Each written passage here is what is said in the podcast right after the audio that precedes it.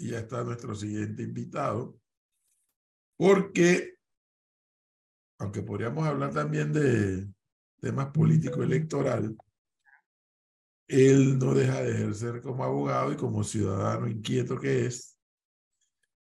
Y está fue a la asamblea en estos días, a la Oficina de Participación Ciudadana, para presentar un anteproyecto que eliminaría los acuerdos de pena en casos de abuso sexual infantil y otros delitos. Eso, esa acción la acometió don Francisco Carreira, nuestro buen amigo Paco Carreira. Don Paco Carreira, buenos días. Buenos días, Edwin. Un saludo cordial a todos los oyentes del programa. Oiga, primero lo primero, ahora nos va a dar unos minutos para hablar también de la parte política, pero ¿qué motiva a Francisco Carreira en medio de estos avatares que anda buscando firmas y etcétera, etcétera?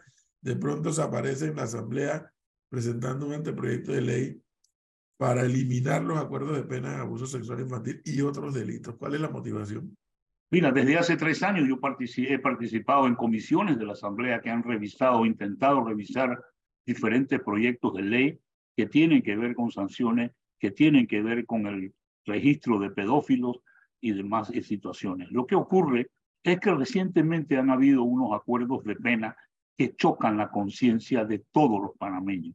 Es imposible que aquí se abusen de menores de edad y sin derecho a la representación de las víctimas se hagan acuerdos de pena de cuatro, de ocho años por delitos que deben tener una sanción muchísimo más grande.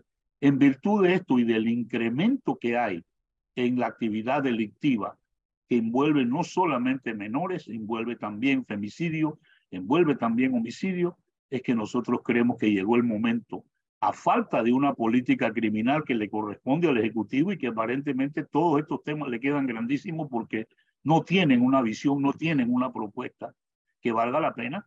Hemos concurrido a la Asamblea para presentar esto, iniciar un debate si debe o no debe haber un periodo mandatorio de cárcel, como funciona en la mayor parte de los países civilizados. Y en Panamá lo que nosotros hemos hecho es completamente distorsionar y desnaturalizar los acuerdos de pena, ya que para los fiscales se les mide su efectividad en condenas. Y esto es increíble porque no es realmente lo que la justicia quiere. Aquí le estamos poniendo premios a muchas personas que delinquen y yo creo que ya es hora de que tomemos más en serio este punto y en los acuerdos de pena que tienen sus méritos, no hay la menor duda que los tienen, pero no se deben utilizar para ciertos tipos de delitos porque lo que estamos promoviendo es la impunidad. ¿Son los mismos fiscales los que han abusado de esta figura, don Paco? Por supuesto, es que el acuerdo de pena es participación de los fiscales, es la participación del victimario y la aprobación del juez. Parte del problema que tenemos nosotros es que no hay una representación obligatoria de las víctimas. La constitución obliga a darle un servicio legal, asistencia legal a personas que no puedan pagar un abogado pero nos hemos olvidado de las víctimas y las víctimas no forman parte de esto. Entonces, por eso es que yo creo que el sistema penal acusatorio con muchos méritos lo adoptamos, pero también lo adoptamos con algunos errores y esto ha sido comprobado eh, durante todo el periodo y es hora de que tengamos una discusión muy seria de qué podemos hacer ante esta espiral de violencia y ante el abuso de los acuerdos de pena. Por eso es que creo que hay que prohibirlos en determinados delitos a fin de obligar a que haya una condena y un periodo mandatorio de cárcel. Eso quería saber, eh, don Paco Carreira. Eh, el de los abusos de niños no hay ni que explicarlo, pero ¿cuál se, ¿cuáles serían los otros delitos? Femicidio y homicidio. Aquí hay una gran cantidad de abusos en casos de femicidio, en casos de mujeres, que lo que, se, lo que ha permitido es que el fiscal obtenga una condena, se haga una sanción y la sanción es ridícula realmente. Y por eso es que nos ha chocado la conciencia a todos. Es imposible que nosotros aquí tengamos personas que perjudican menores de edad y como parte del acuerdo de pena y después la sustitución de pena, lo pongamos a cuidar un parque.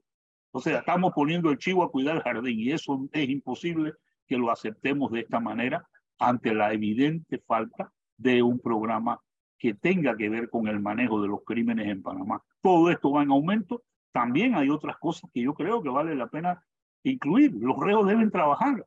En los países civilizados trabajan y compensan a las víctimas también como parte de su trabajo. Nosotros no tenemos esa visión, pero tenemos que comenzar a discutir propuestas, porque el tema aquí es la solución, no la crítica.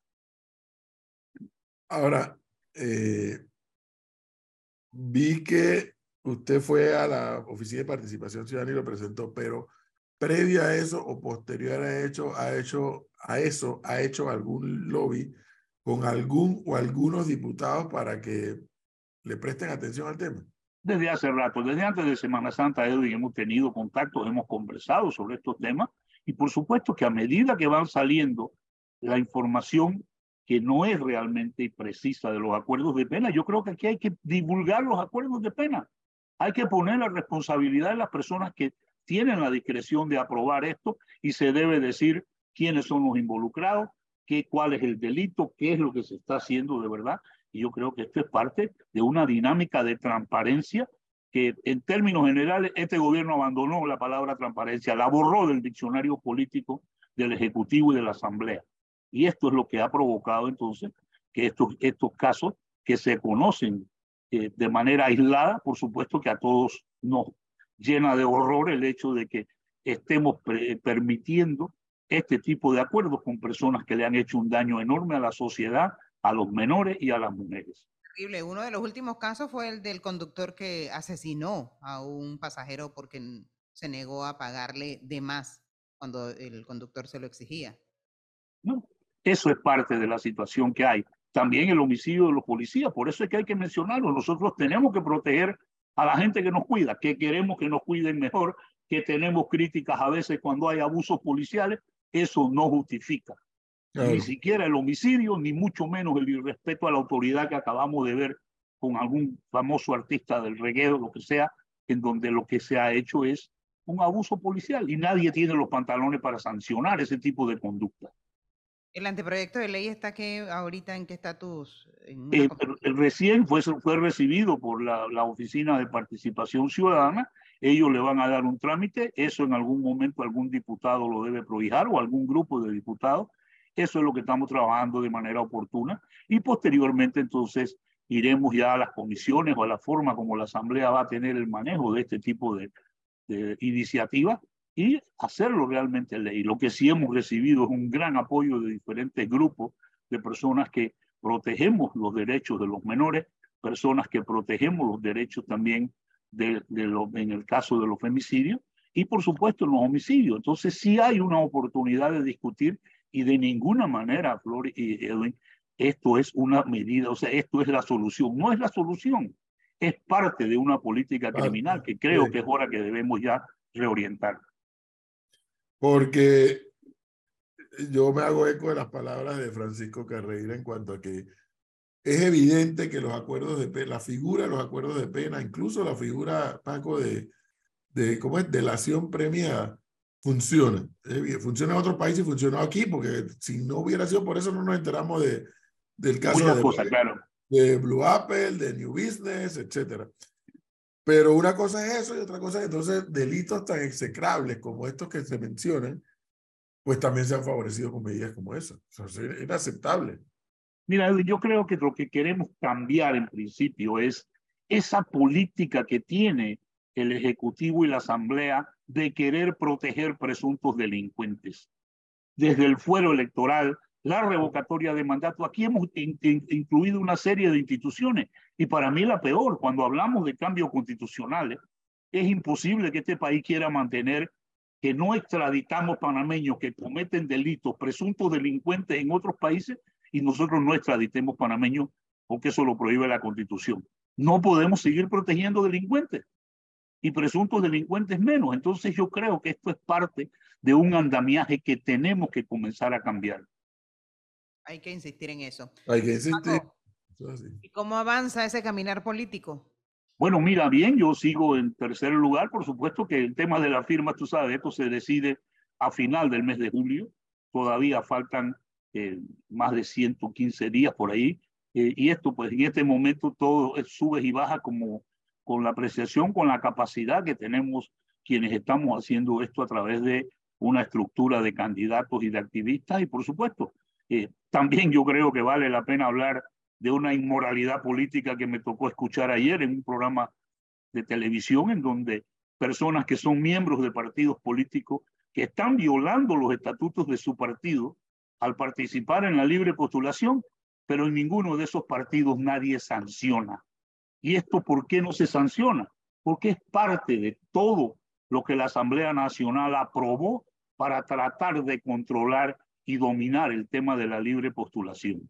Es una inmoralidad política que candidatos inscritos en un partido estén participando aquí, pero los partidos toleran, permiten, apoyan con estructura y con recursos a estos candidatos. Y yo creo que esto es parte de una distorsión. Por eso es que para mí el cáncer de la sociedad panameña es la asamblea. Y te lo digo de verdad, nosotros tenemos que sacar tarjeta roja a todos esos diputados. En la elección anterior se cambiaron 56 y el efecto aparentemente no, no resultó porque se, se pegan a todos los beneficios que tienen y yo creo que el momento es ahora de barrerlos a todos.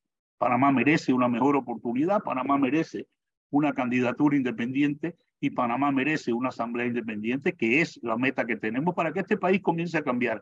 Con los que están ahora mismo en la asamblea, Panamá no va a cambiar absolutamente nada. Y solamente la división que estamos viendo dentro del partido gobernante ya es un ejemplo todas esas acusaciones y todo lo que estamos viendo aquí. Por eso es que este país está, como escuché a alguien decir, hemos perdido la brújula. Definitivamente que hemos perdido la brújula. Oiga, ¿y usted está satisfecho con eh, cómo se ha manejado el Tribunal Electoral hasta ahora? Hace un par de días escuchaba a otro candidato, precandidato por la libre postulación que está en proceso de recolección de firmas que decía, pero ¿cómo es posible que a estas alturas el Tribunal Electoral no ha eliminado eh, las firmas denunciadas como fraudulentas? Bueno, mira, yo he participado en este proceso. Este proceso tiene semanas de estarse haciendo. Tenemos representantes que van a ver los videos que son cuestionados por el tribunal. Esto se está haciendo por, por tiempo. Yo la, la dinámica del tribunal de anunciar cuántas firmas, yo sé cuántas firmas nosotros hemos aceptado que nos van a quitar porque no vamos a discutir eh, casos que de verdad son claros en donde, te voy a decir, por ejemplo, me eliminaron una firma porque la persona dijo yo apoyo a Francisco Pereira. Bueno, no hay ningún candidato que se llame Francisco Pereira.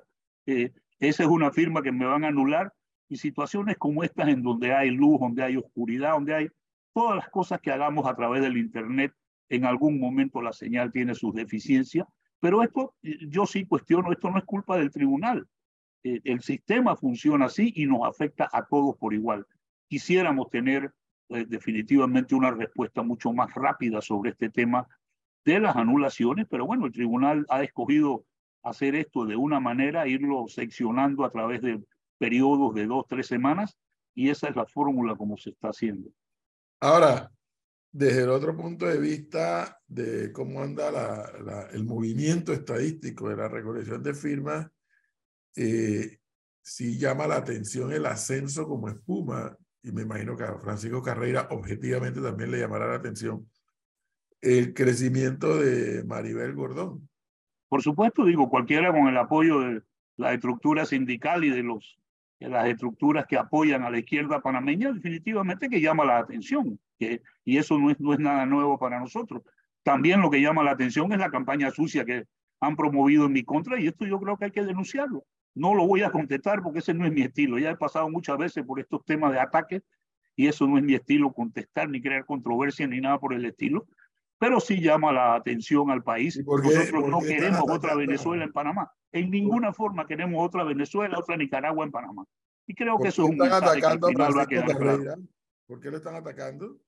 Bueno, eh, tú sabes, si, si tú ves los ataques, pues los ataques son porque yo soy el que está en este momento eh, con un poco más de 6.000 firmas de diferencia con la candidata de Suntlag y de Frenadeso y de esos grupos. Y van atacando por delante.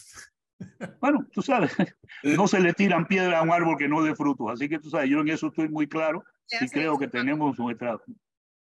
¿Perdón? ¿Cómo se, hace, eso? Porque casualmente hace unas semanas atrás eh, hablábamos con Melitón Arrocha y también habían cuestionamientos, incluso de partes de oyentes que decían, pero no lo vemos caminando. ¿A dónde es que recogen las firmas? ¿Cómo es que tiene tantas firmas? O sea, tiene mucha gente trabajando para usted. Bueno, por supuesto, nosotros tenemos 270 candidatos, tenemos activistas a nivel nacional. Yo he estado en la feria de Boquete, Potrerillo, Bugaba, la feria de David, estaré en la feria de Azuero, estamos recogiendo eh, muchas firmas en, en, en, en malls, en este tipo de situaciones y por supuesto los mismos candidatos también lo hacen para ellos y para mí ese es el, el objetivo de ese era el objetivo de tener una estructura y creo que las 85 mil firmas que tenemos al día de hoy por lo menos demuestran que hay una organización. Esto no se produce solo, lamentablemente no es así. Está bien, Paco. Bueno, eso, eso va a estar interesante. A ver hasta dónde Maribel Gordón puede. En, en algo sí tengo que estar de acuerdo eh, por principio. Si tú logras ascender en las firmas y llegas al tercero, al segundo, al primer lugar, hombre, llega por tu esfuerzo, pero no, no es lo dando al otro, al adversario, ¿no? O sea, a menos que tengas una denuncia formal que hacer. Por supuesto, y nadie presenta denuncia, Edwin. Ahí se firmó un pacto con bombos y platillos, se anunció el pacto ético y resulta que el mismo día del pacto ético se inicia pues esta campaña eh, sucia y bueno, yo, yo creo que quienes escogen esto saben muy bien el manejo de ellos, y, pero esto al final del día eh, lo que va a lograr es una polarización de muchas personas y lo que va a lograr aquí es que se haga más obvio. Panamá no es territorio para políticas que terminan como han terminado Venezuela o Nicaragua. Bueno. Don Francisco Carreira, gracias como siempre por su gentileza. Gracias a ustedes.